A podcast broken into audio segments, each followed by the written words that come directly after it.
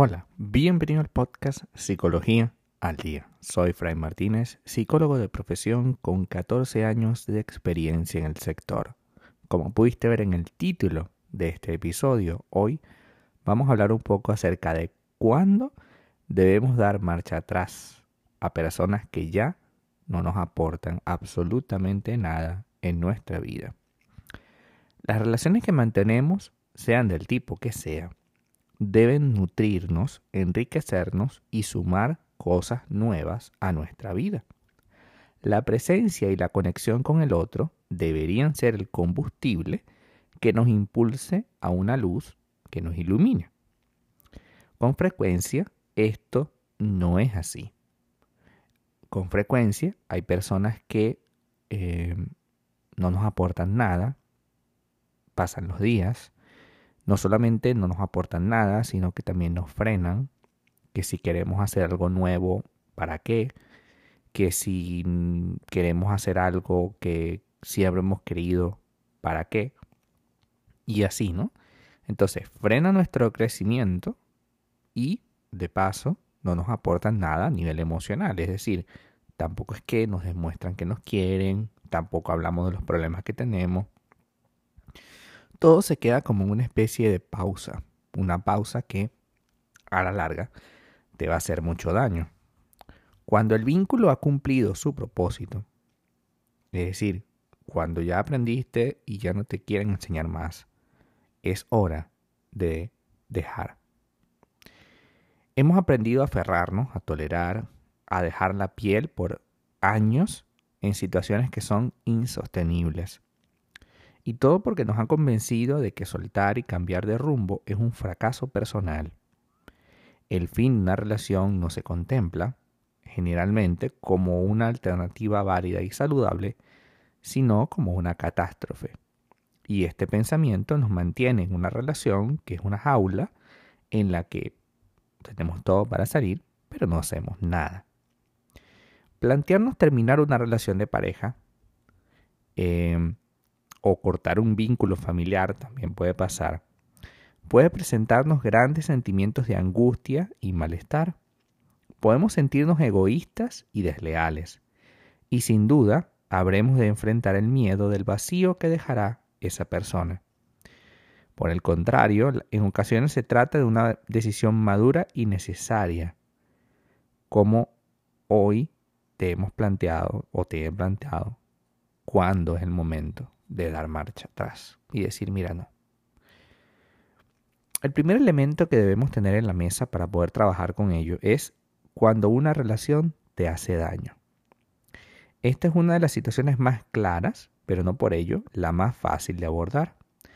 Cuando alguien te falta el respeto, te hiere o te trata con indiferencia de forma continua, sabes, al menos en tu interior, que debes alejarte. Es una circunstancia dolorosa y frustrante por lo general. Este tipo de vínculos son muy difíciles de romper, porque de alguna manera tú albergas la esperanza de que esta persona pueda cambiar, porque de hecho fue diferente al principio de la relación. Entonces dice, bueno, pero a ver, en algún punto todo se va a acomodar, ¿no? Y, no, no necesariamente todo se va a acomodar. Tienes que plantearte que esa relación eh, tiene que ser sana y un reflejo de lo que son y de lo que van a ser. Hacer eh, hacer esto, o sea, darte cuenta de que la relación te hace daño, es el primer paso, pero el segundo es alejarte de esa persona. Incluso si más adelante quieres tener algo con esa persona, alejarse es absolutamente válido. ¿Por qué? Porque alejarte lo que va a hacer es darle una señal clara de que este comportamiento ya no es útil porque, a ver, si esta persona te hace daño, te maltrata, te humilla, te aleja, y aún así tú sigues ahí, ¿qué le estás diciendo? Sigue jodiendo, sigue haciendo todo lo que quieras porque yo voy a estar ahí. Ahora, en el momento que no estás, le estás mandando una señal clara. Tu comportamiento me alejó de ti. Segundo, cuando ya no estamos en sintonía. Las personas evolucionamos y no tenemos ninguna obligación de ser la misma persona que fuimos ayer, hace un mes o el año pasado. Es más, resulta positivo crecer personalmente, cuestionarnos lo que fuimos y modificar nuestra perspectiva de la vida. Cuando las personas que te rodean avanzan en la misma dirección, es realmente gratificante y sano poder compartir nuestro progreso con el otro. Pero, en muchas ocasiones, seguimos ritmos diferentes.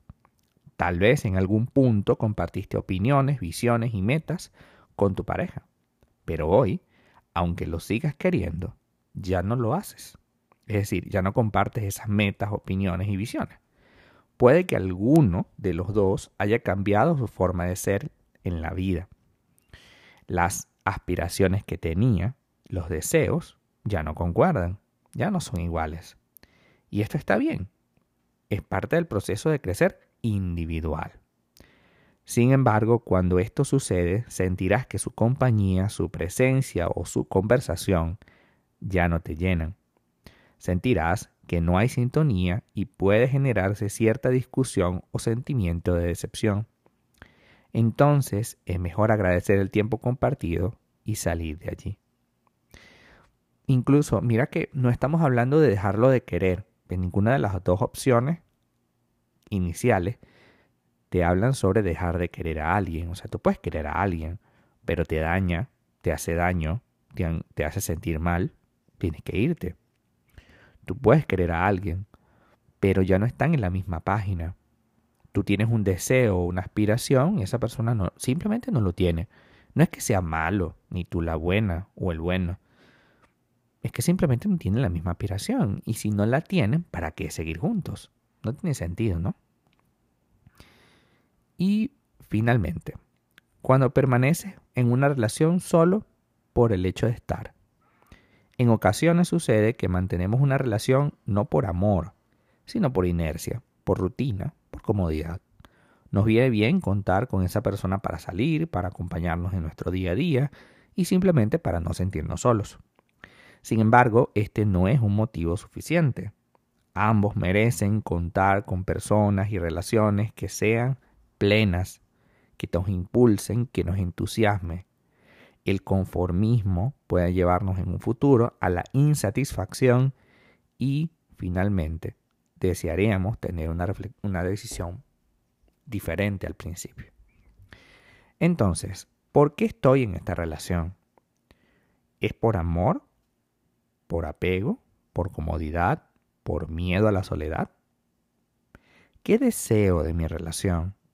¿Mi expectativa se parece a la de él o a la de ella? Mira que no hablamos de amor, hablamos de un montón de cosas alrededor del amor. Y es válido, es válido que yo me pregunte y me cuestione qué realmente estoy haciendo con mi relación y con mi vida. Si hoy estás insatisfecho y no te has dado cuenta, piensa que vamos a hacer al respecto. No necesariamente hay que alejarse para siempre, pero sí habría que tener la famosa conversación de tenemos que hablar. Esa conversación complicada pero necesaria en la que yo le tengo que decir, mira, definitivamente me siento insatisfecha, insatisfecho, definitivamente no quiero estar contigo, me cuesta mucho, me siento incómoda, no me siento acompañada en, mis deseos y aspiraciones, siento que eres un impedimento para lograr las cosas en la vida y quiero un espacio. Perfecto. Si esta persona está consciente de sus errores, evidentemente te lo dará. Y si no, simplemente te va a seguir cuestionando y, maltratando. En ese punto ya sabes que esa persona no va a cambiar cuando te maltrata y te cuestiona incansablemente y bueno, ya la decisión que tomaste es la mejor. Si sabe de su error, si sabe que estaba en una mala racha y que definitivamente eso lo arrastró a tomar este tipo de decisión y actitud, ok, entonces quizás tome la decisión de ir a terapia, de trabajar por sí mismo Y bueno, veremos si el futuro nos ofrece la posibilidad de volver a estar juntos. El amor necesita de condiciones para poder crecer. Tú puedes querer a alguien, pero si no hay condiciones, el amor en algún punto se acabará, porque las condiciones son los que mantienen vivas las relaciones. Hasta acá nuestro episodio del día de hoy. Muchísimas gracias por quedarte aquí hasta el final. Si deseas saber más sobre mi contenido, www.fraymartinez.com. Para consultas online, www.fraymartinez.com y también sígueme en mi Instagram, arroba fraymartinez20. Muchísimas gracias y hasta el próximo episodio.